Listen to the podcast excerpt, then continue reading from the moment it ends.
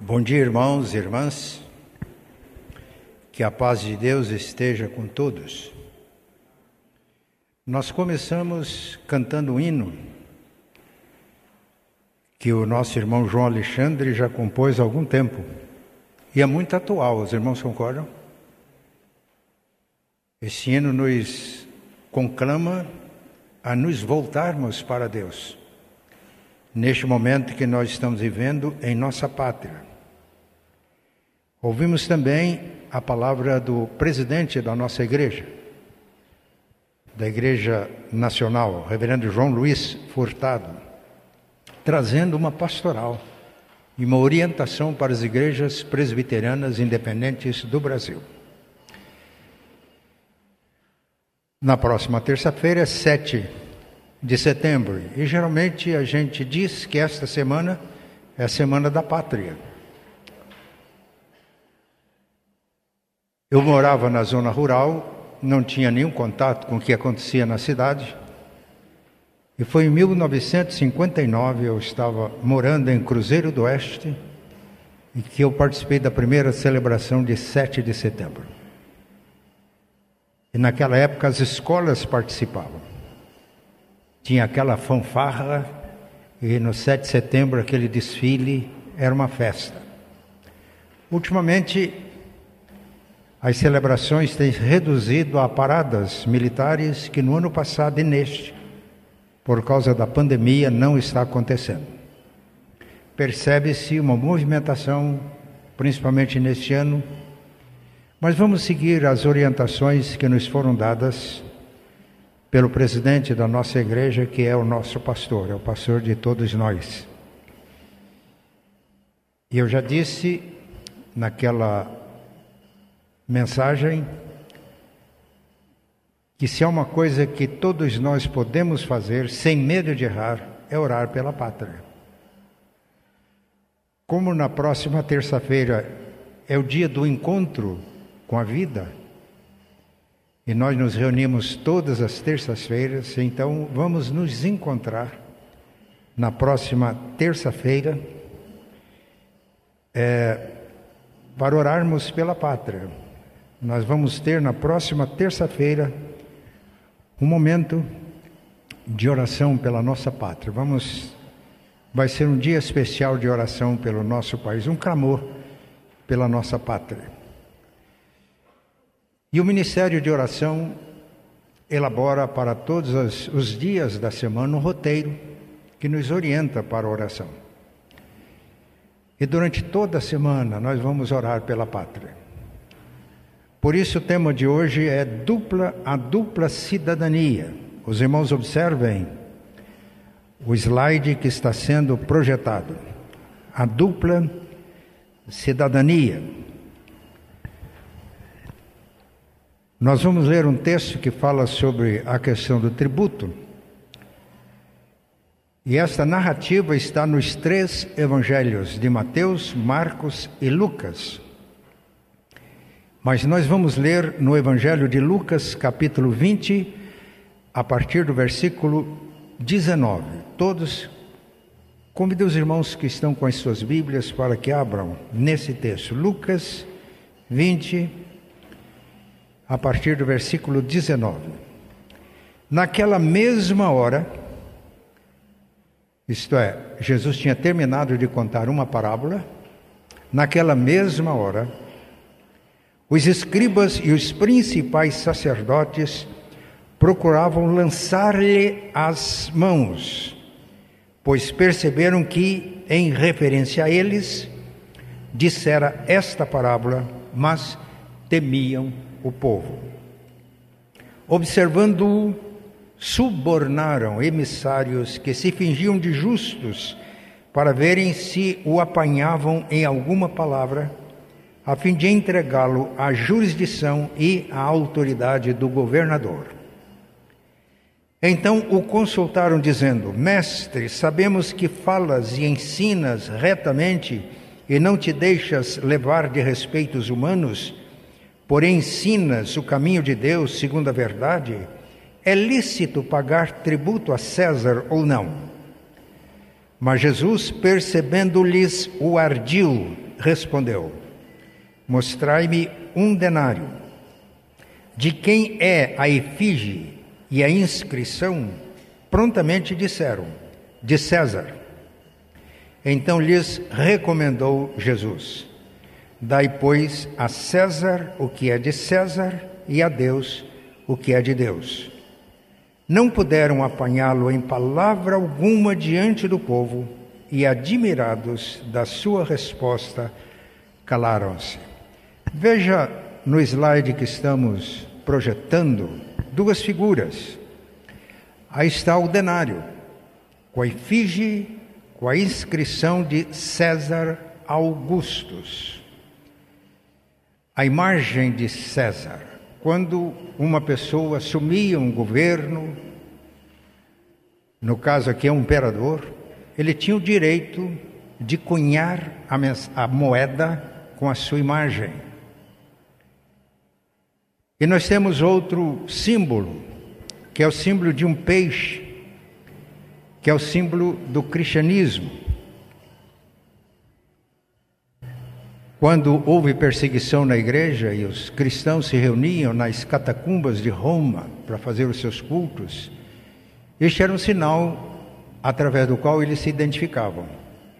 Por exemplo, se um cristão estivesse na praia e uma pessoa vinha ao seu encontro, ele fazia esse arco. Se outro completasse, sabiam que eram cristãos. Era um momento de perseguição, precisava de cautela. Depois foi colocado esta sigla, ou foi colocada esta sigla. Isso chama acrônimo. Isto é, pega palavras ou sílabas de uma frase e faz aí uma sigla. E significa Jesus Cristo, Filho de Deus, Salvador. É como a nossa Petrobras. Petróleo Brasileiro Sociedade Anônima. Quando nós falamos Petrobras, mas geralmente eles não usavam isso. Apenas o arco ou os arcos, eles já se identificavam como cristãos. Essas imagens são significativas. A imagem de César representa o reino terrestre, a pátria terrestre.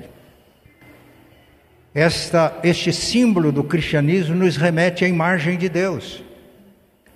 Qual é a imagem de Deus nas Escrituras? É o ser humano. A Bíblia diz que Deus nos criou à sua imagem e semelhança. Mas por causa do pecado, essa imagem foi deformada. E em Cristo ela é restaurada. Cristo é a imagem de Deus. O autor da carta aos Hebreus, no capítulo 1, afirma que ele, Jesus, o Filho de Deus, é o resplendor da glória de Deus. É a expressão exata do seu ser. Por isso, Jesus disse a Filipe, dizendo aos apóstolos: Quem vê a mim, vê o Pai. E em Cristo, o reino em Jesus, o reino de Deus irrompe entre nós. Ele torna concreto e real o reino de Deus nele. E numa das aparições dele aos discípulos depois da sua ressurreição, ele disse: É-me dada toda a autoridade no céu e na terra. Portanto, nós somos cidadãos da pátria terrestre e cidadãos da pátria celestial.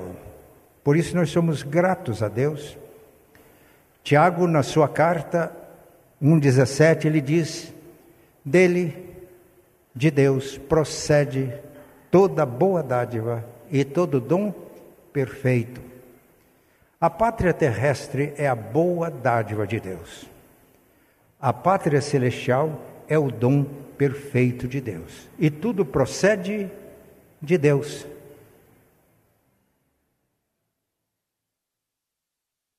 O texto fala de uma armadilha feita para apanhar Jesus em alguma palavra.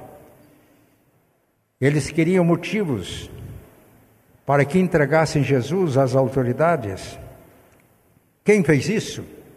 No texto lido, temos os principais sacerdotes e os escribas, autoridades religiosas da igreja judaica naquela época, sacerdotes e escribas que eram mestres, as pessoas que ensinavam a lei e ensinavam a palavra. No Evangelho de Marcos, capítulo 12, nós somos informados que estes sacerdotes e escribas mandaram emissários, fariseus e herodianos, para armar ou fazer uma armadilha contra Jesus. E por que fizeram isso? No texto lido, Lucas 20, 19, está escrito: Naquela mesma hora, os escribas e os principais sacerdotes procuravam lançar-lhe as mãos pois perceberam que, em referência a eles, dissera esta parábola, mas temia o povo. E a parábola vem um pouco antes a parábola dos lavradores maus. Jesus aqui está fazendo com que eles se lembrassem de Isaías, por exemplo, quando Israel é comparado a uma videira que foi plantada por Deus com o objetivo de dar uvas boas, no entanto, de uvas bravas. E aqui Jesus compara Israel, o seu povo, o povo da aliança,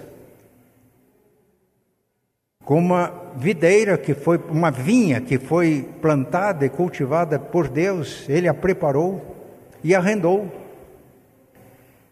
E no tempo próprio Ele mandou seus servos para recolher a parte que lhe pertencia. Ele está fazendo uma parábola. Alguém fez isso, uma pessoa, uma propriedade. E aqueles lavradores que deveriam cuidar da vinha, produzir e dar a parte que devia a Deus, eles maltrataram os emissários. Aqui, Aqui Jesus está falando dos profetas que foram enviados por Deus, maltrataram, mataram alguns e por fim o dono daquela vinha disse: Que mais que eu vou fazer? Agora eu vou mandar o meu filho amado. Eles vão ter respeito pelo meu filho. Mas Jesus disse: Quando o filho veio, eles disseram: Este é o herdeiro. Então vamos matá-lo e vamos nos apossar da vinha. E mataram e jogaram o filho amado, o herdeiro, fora da vinha. E olha como terminou a parábola. Mas Jesus, fitando-os, disse: Que quer dizer, pois, perdão.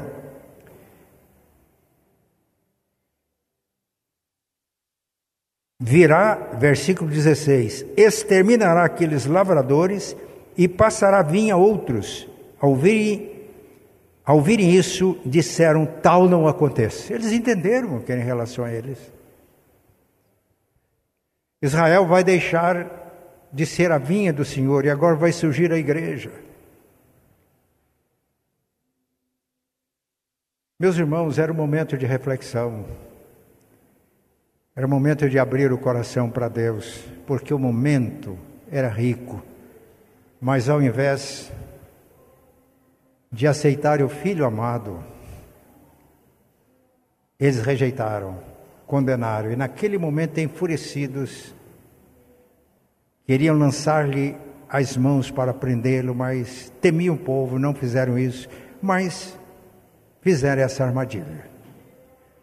Mandaram discípulos dos fariseus e herodianos, de acordo com Marcos capítulo 12. Preste atenção. Fariseus e herodianos eram inimigos irreconciliáveis.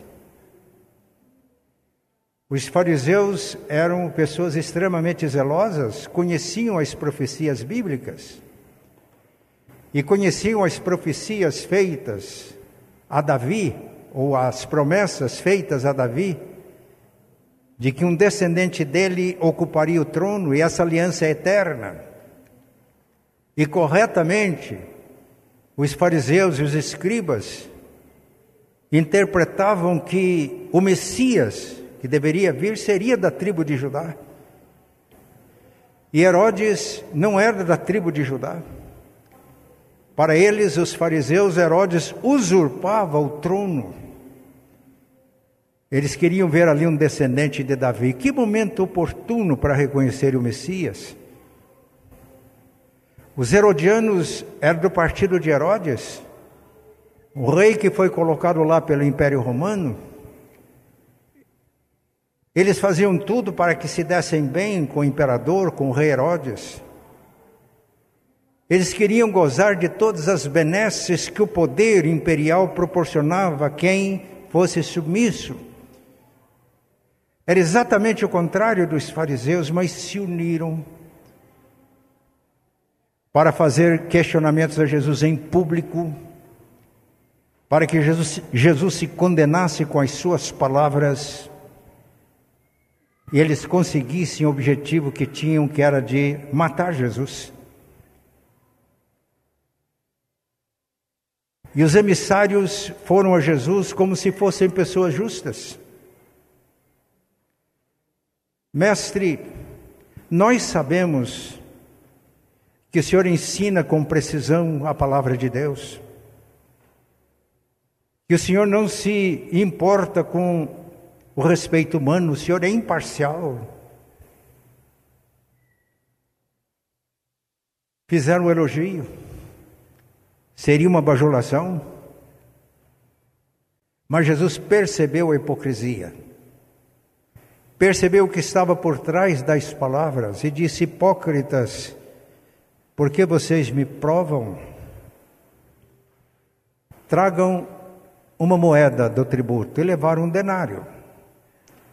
Está projetado aí. De quem é essa imagem, essa inscrição que está na moeda? De César, responderam prontamente. E Jesus dá uma resposta e eles não esperavam por essa resposta. Então, entreguem a César o que é de César e a Deus o que é de Deus.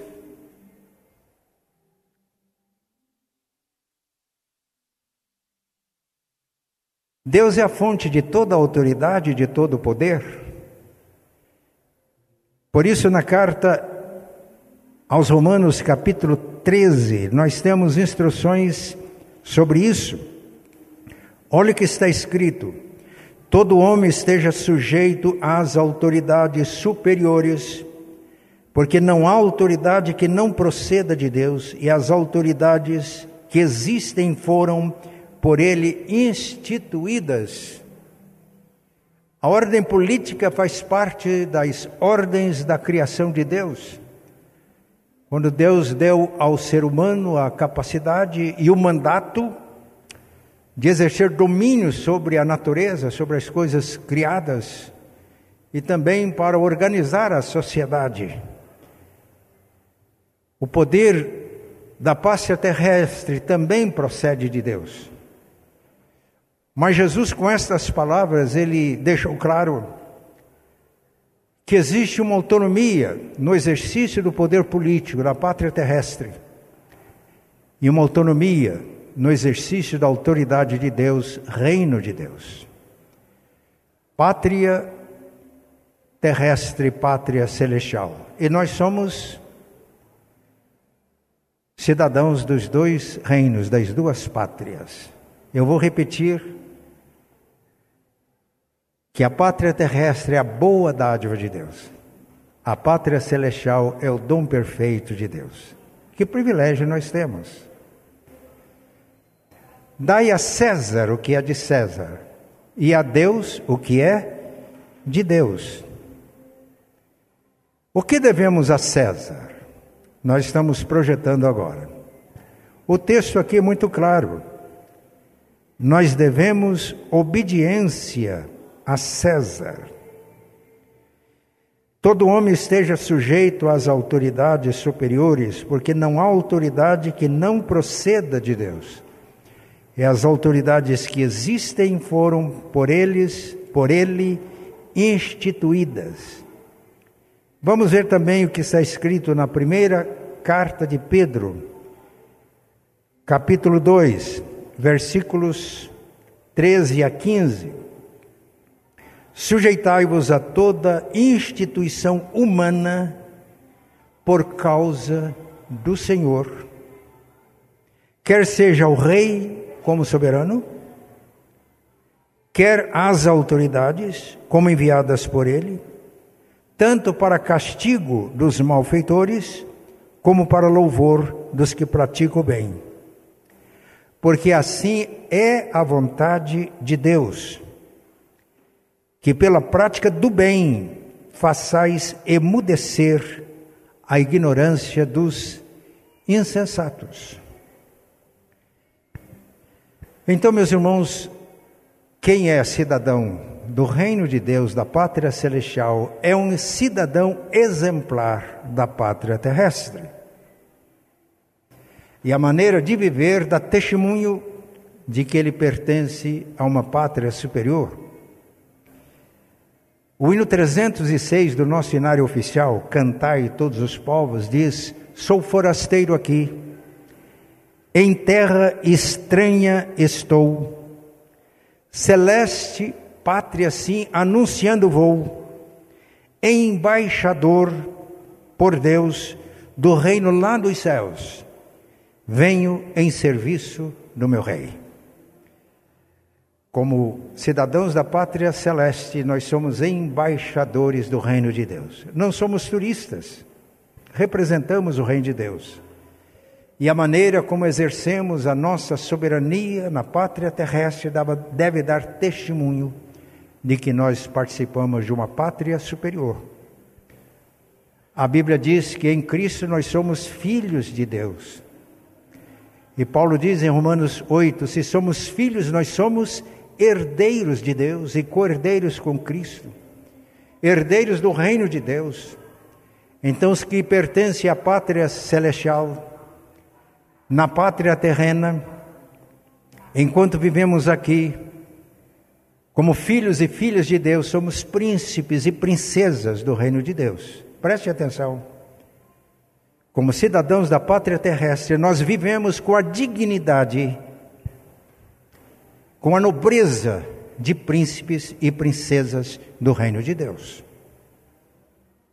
O que devemos a César? Além da obediência, da submissão, pelas razões já vistas, nós devemos impostos, devemos respeito, devemos honra, porque a autoridade terrestre é ministro de Deus, e a palavra em Romanos 13, traduzida por ministro, é a mesma palavra diácono, servo, serve.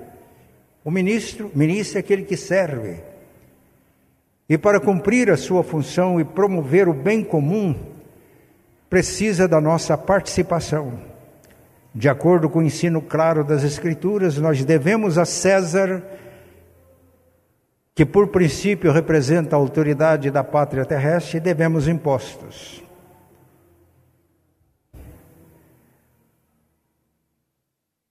A promoção da segurança. Irmãos, o governo terrestre nunca é perfeito, mas vamos imaginar nós sem a segurança que o Estado nos proporciona. Saúde. Todos sabem que a minha esposa, o diagnóstico dela fechou, tuberculose, e o pneumologista, doutor Irinei, disse o tratamento é feito com medicamento fornecido pelo governo. E há razões para isso. Eu fui a duas unidades de saúde em Curitiba. Fomos muito bem atendidos. O médico que a consultou, a enfermeira com a qual conversamos, e enquanto eu aguardava, fiquei observando. Eu disse: o governo humano pode cometer falhas, mas o que seríamos nós sem eles? A pandemia. Eu sei que há posições divergentes, mas, meus irmãos, o que seríamos nós e países do mundo sem a ação do César, que representa o Estado, nesta pandemia? Eu já fui vacinado algum tempo por causa da minha idade duas vezes. A educação, todos os meus filhos fizeram escola pública. Eu não tinha condições de pagar escola particular. Todos eles fizeram curso fundamental superior e estão servindo. Saneamento básico, coisa simples. A coleta do lixo é função pública. Devemos impostos, devemos. E devemos, se somos bons cidadãos, cidadãos exemplares, não sonegamos impostos. Eu pregava mensagem assim numa igreja que eu tinha assumido, eu era bem mais jovem do que sou hoje. E um irmão que me ouvia, ele era um empreendedor, um comerciante, ele disse: Pastor, se eu for pagar o imposto direitinho, eu quebro, porque os meus concorrentes não pagam, eles vendem mais barato. Eu lembro que eu falei para ele, mas a Bíblia diz que o justo viverá pela fé. Então, irmão, pague todos os seus impostos pela fé. Ele entendeu a mensagem. Ele me procurou feliz, dizendo: Pastor, funciona. Funciona. Pagar imposto, imposto de renda, parece que dói. Ah, mas há tanta corrupção. Cumpra o seu dever de cidadão. A corrupção é uma pandemia, e não é só de hoje. Mas isso não justifica absolutamente eu não pagar ao Estado o que eu devo, que é imposto. Aliás, o nome já diz, né? É imposto. Porque é para atender o bem comum. Respeito. A Bíblia diz que devemos respeitar as autoridades. Eu sempre faço uma ilustração assim: se o presidente da República viesse a Curitiba e ele resolvesse dispensar o seu motorista, ele mesmo dirigindo o seu carro, se ele distraísse e cometesse uma infração contra o trânsito, o guarda em serviço tem autoridade para parar o carro. E quando ele percebe que é o presidente, ele falou: eu gostaria muito de conhecê-lo pessoalmente. Chegou a oportunidade. Mas o senhor transgrediu a lei do país, eu tenho que multá-lo. Meus irmãos, se nós somos cidadãos da pátria celeste, jamais vamos dar carteirada. Porque isso é indecente. Um presidente da república decente ele pede para que o guarda lavre a multa, ele assina e dá parabéns pelo guarda. Cumpriu o dever. Respeitou a autoridade. Porque a autoridade num Estado democrático de direito, numa república como a nossa, emana do povo. O presidente é a autoridade executiva máxima, mas ele está governando em nome do povo.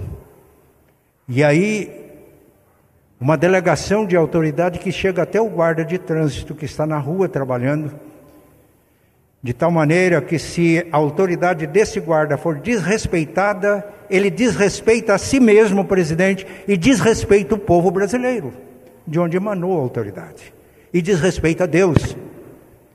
Por isso que a gente tem que orar pelo nosso país, orar pelas autoridades constituídas. Os irmãos estão entendendo o raciocínio? É isso. Respeito, honra. As autoridades superiores que exercem autoridade sobre nós, elas têm o crédito de honra, devemos honrá-las. Por causa da função que exercem.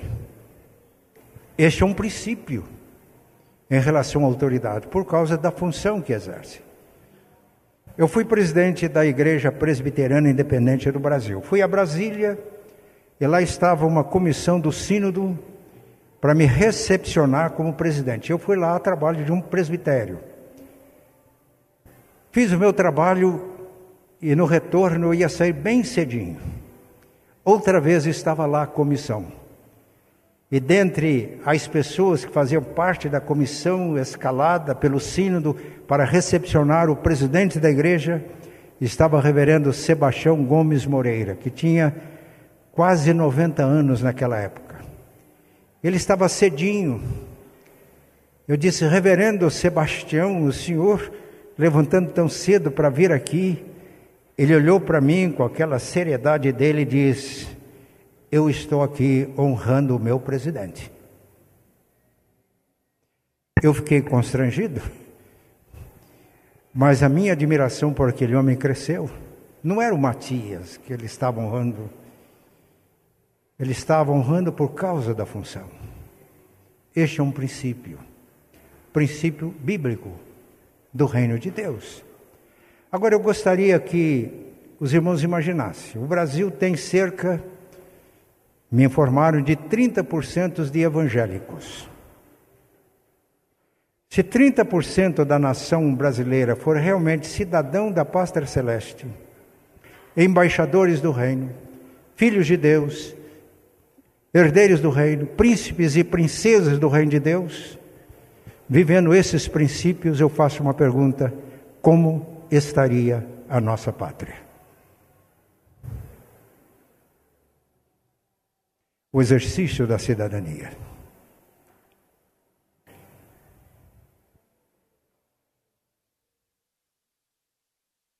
Olha o que Pedro escreveu no versículo 17 do texto lido, 1 Pedro 2, 17. Tratai todos com honra, amai os irmãos, Temei a Deus, honrai o rei, honrai a autoridade. Mas além da obediência, além de impostos, respeito, honra, nós devemos a César, ao Estado, oração. Na Bíblia isso está muito claro. E aqui nós vamos ver o que a palavra de Deus nos diz na primeira carta de Paulo a Timóteo, capítulo 2. Ele escreve: Antes de tudo, pois, exorto que se use a prática de súplicas, orações, intercessões, ações de graças em favor de todos os homens, em favor dos reis e de todos que se acham investidos de autoridade para que vivamos vida tranquila e mansa com toda piedade e respeito. Isto é bom e aceitável diante de Deus, nosso Salvador, o qual deseja que todos os homens sejam salvos e cheguem ao pleno conhecimento da verdade. Por isso estamos conclamando os irmãos a orarem durante toda a semana pela nossa pátria. O Ministério de Oração já elaborou o roteiro Geralmente de manhã eu tomo o texto, faço a minha oração e compartilho com os irmãos. E tem um objetivo, é lembrar os irmãos que nós estamos em oração como igreja, não apenas um orando. Quando todos oram, nós estamos em comunhão. Nós somos um corpo. É o corpo que está orando. Meus irmãos, isso tem um efeito extraordinário. Então vamos durante toda a semana seguindo o roteiro elaborado, orar pela nossa pátria. Oração. De acordo com as Escrituras, é nosso dever. Devemos a César, devemos ao Estado, devemos às autoridades constituídas. Oração. O que devemos a Deus? Devemos a Deus e só a Ele a adoração. O diabo tentou Jesus no início do seu ministério, tentando desviá-lo do caminho da cruz. E a última tentação, ele levou Jesus a um alto monte. De lá podia ser visto todos os reinos deste mundo e as glórias deste reino. Meus irmãos, o poder fascina.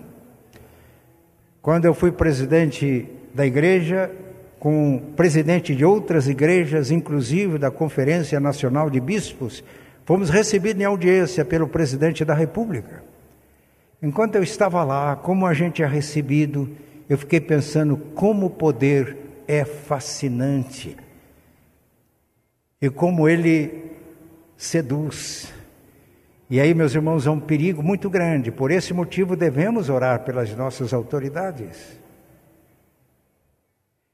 As glórias deste mundo, os reinos do mundo. E o diabo diz: tudo isso me foi dado. Eu posso dar a quem quiser. Tudo será teu. Disse para Jesus: se prostrado me adorares.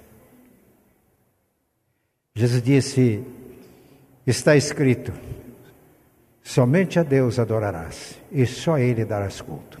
Isso significa que, como cidadãos do reino, devemos ser cidadãos da pátria terrestre exemplares, mas não divinizamos o Estado, não divinizamos ninguém que exerce a função de autoridade, porque só há um Deus, é dele que procede toda a autoridade.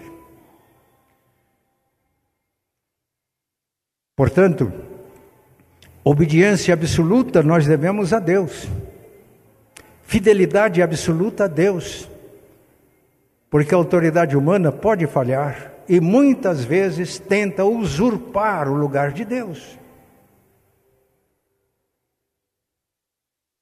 Nós vivemos a nossa democracia,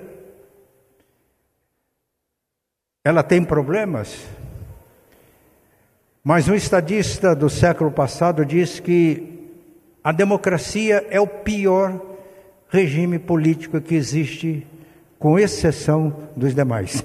Os irmãos entenderam?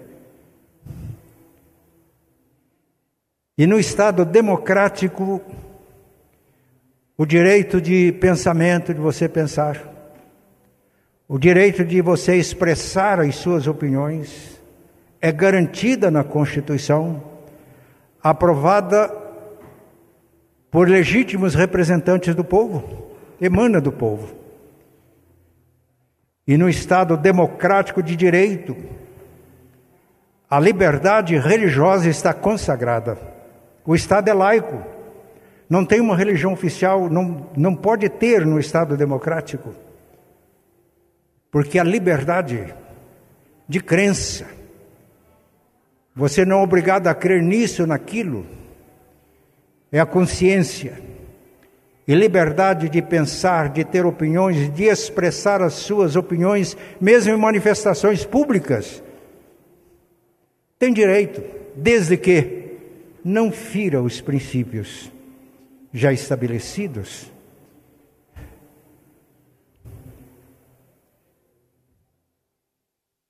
Por que, que a vontade por que, que a obediência nossa a Deus é absoluta? Paulo, em Romanos 12, 2, ele contrasta a cultura mundana com a cultura do reino de Deus, dizendo: Não vos acomodeis com o mundo, não vos moldeis aos padrões mundanos, que esse padrão de Satanás, de encantar-se com os governos do mundo e com as glórias dele colocando isso como objeto de adoração ou exigindo adoração. Mas transformai-vos pela renovação da vossa mente, para que possam experimentar a boa, agradável e perfeita vontade de Deus. A vontade de Deus, então, para nós é soberana, ela é boa, ela é agradável, ela é perfeita. Obedi obediência absoluta nós prestamos a Deus, por isso os apóstolos Pedro e João foram proibidos pelas autoridades de Jerusalém de falar e de ensinar em nome de Jesus. Eles disseram para as autoridades: Considerem vocês mesmos se isso é justo. Porque nós não podemos deixar de falar daquilo que vimos e ouvimos. Nós temos convicções e temos o direito de expressar as nossas convicções. E se a minha convicção é verdade, ao expressá-la, eu vou trazer a minha contribuição para as pessoas que são livres para aceitar ou rejeitar. Não podemos deixar e desobedecer, num certo sentido, as autoridades, quando há leis injustas. Havia leis injustas nos Estados Unidos. Em alguns lugares, pessoas negras não podiam participar, não podiam, em determinados meios de transporte, diversos lugares. Martin Luther King era um cristão que amava a Deus, amava o seu povo, amava os negros e amava os brancos. E sem estardalhaço, ele simplesmente assentava no lugar que era reservado só aos brancos, ele estava desobedecendo uma lei. E quando os agentes da lei vinham para prendê-lo, ele não oferecia resistência. Porque eles estavam simplesmente cumprindo a lei, mas lei injusta. Leis que segregam injusta e há muitas leis que podem ser injustas. Aliás, basta ler Isaías capítulo 5 Formam-se verdadeiras corporações para fazer com que leis injustas sejam aprovadas, e há momentos que, por dever de consciência, devemos cometer, sim, desobediência civil, não é desrespeito às autoridades. Por quê?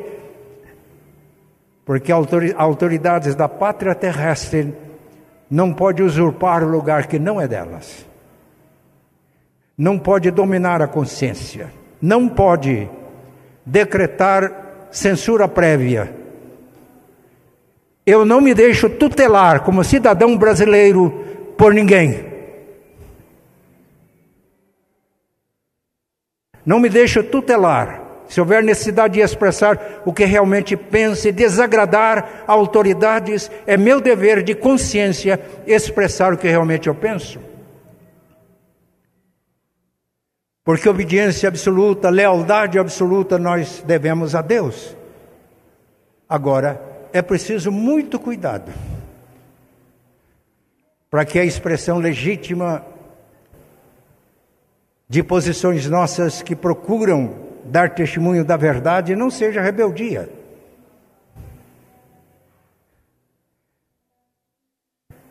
Quando a gente lê a biografia de Martin Luther King, o coração dele estava sempre limpo.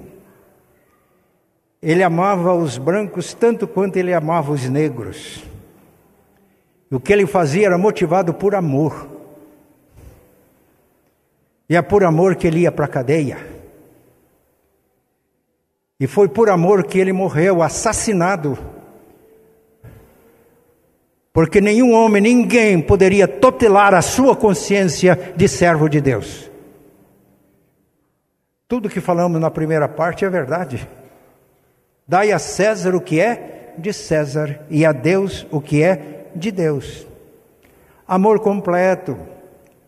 Quando perguntaram para Jesus qual é o principal mandamento da lei, Jesus disse: o primeiro mandamento é: amarás o Senhor teu Deus de todo o coração, com todas as tuas forças, com tudo, e ame ao teu próximo como você ama a você mesmo. A nossa resposta ao amor de Deus é obediência espontânea, que glorifica o Pai. E essa obediência não deve ser por obrigação. Mesmo a obediência às autoridades constituídas, Paulo diz em Romano 13 que nós devemos estar sujeitos às autoridades não por medo da punição, mas por dever, dever de consciência. Se eu estou dirigindo o meu carro existe uma placa 70, aquilo ali para mim não é lei, aquilo para mim é uma instrução. Se eu for acima de 70, eu posso eu estou causando risco ao próximo. E se eu causar, se alguém morrer por causa disso, eu me tornei um homicida. E se eu destruir a minha vida por causa disso, eu me tornei um suicida. Isso é sério. Nós obedecemos não por medo da consciência, para um cidadão do reino celeste, não precisaria de guardas na rua. Eu estou só dando um exemplo de trânsito. Tem muitos outros exemplos. Bastaria a placa, porque para ele é instrução.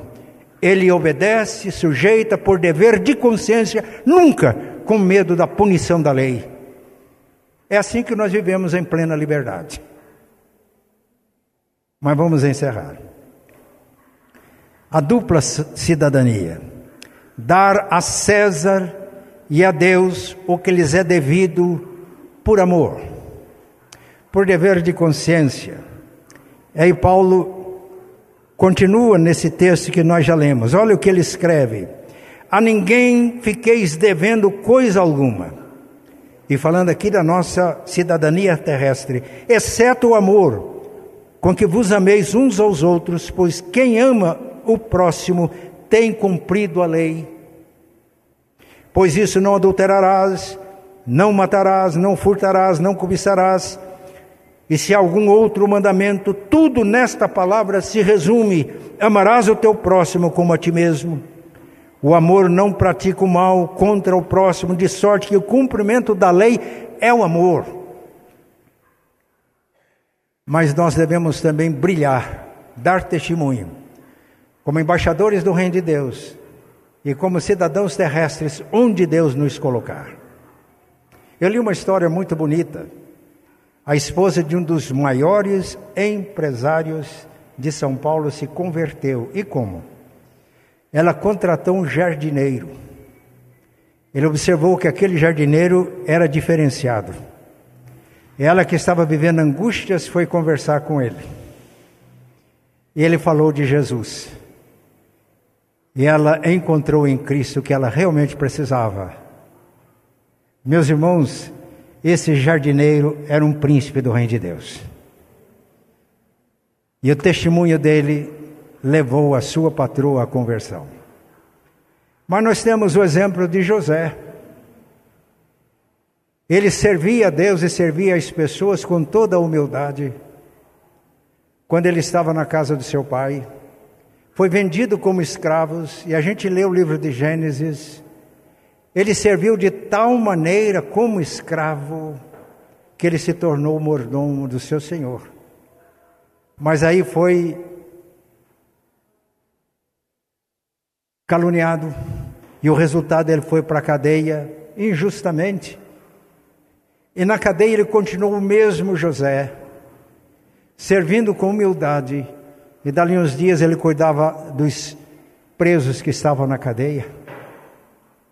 E por isso ele saiu da cadeia para exercer uma função política no Império Egípcio, tornou-se o primeiro ministro do egípcio, tornando-se uma bênção para o seu povo e uma bênção para os egípcios. Onde Deus nos colocar, nós devemos brilhar. Outro exemplo é de Daniel, cativo na Babilônia. O rei tentou aculturá-lo, determinando a comida que deveria comer, deveria aprender a língua, a cultura do seu povo para servir o Império Babilônico. Mas Daniel decidiu não se contaminar e continuou sendo sal da terra e luz do mundo. E por causa da postura, ele foi galgando posições sem nenhum, nenhum expediente espúrio. Ele foi porque Deus foi levando até que ele ocupou, ele presidia todos os governadores das províncias da Babilônia. E nesse momento, o rei que lhe tinha grande afeto porque ele era um servo fiel, tramaram contra Daniel. E ele foi lançado na cova dos leões.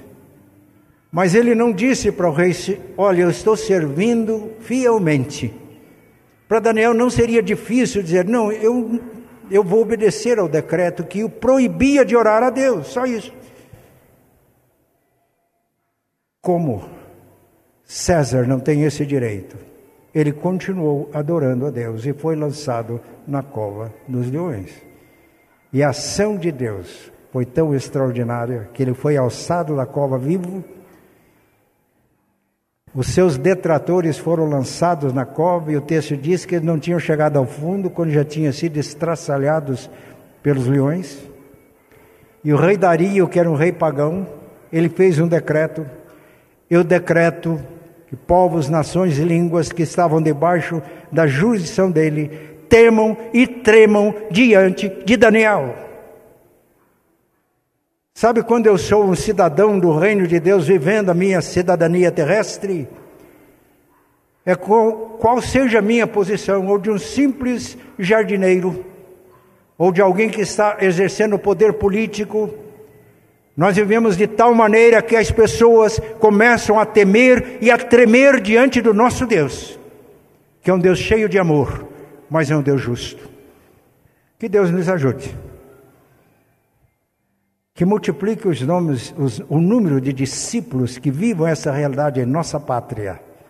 E aí nós podemos ter esperança.